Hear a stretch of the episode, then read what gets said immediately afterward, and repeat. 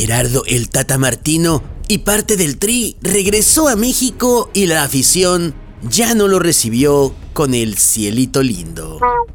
Lo recibieron con algo así como esto.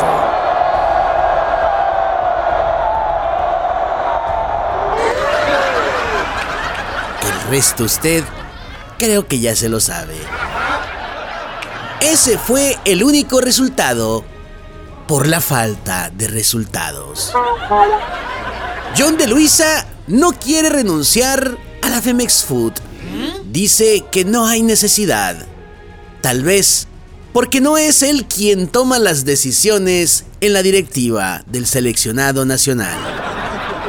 También dijo que él sabe que hay muchas cosas que se deben y se pueden mejorar, como por ejemplo todo.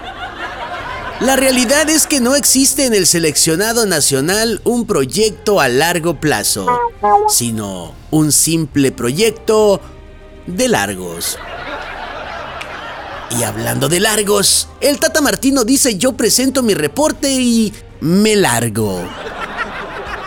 Lo vamos a extrañar, dicen los equipos rivales del Tri.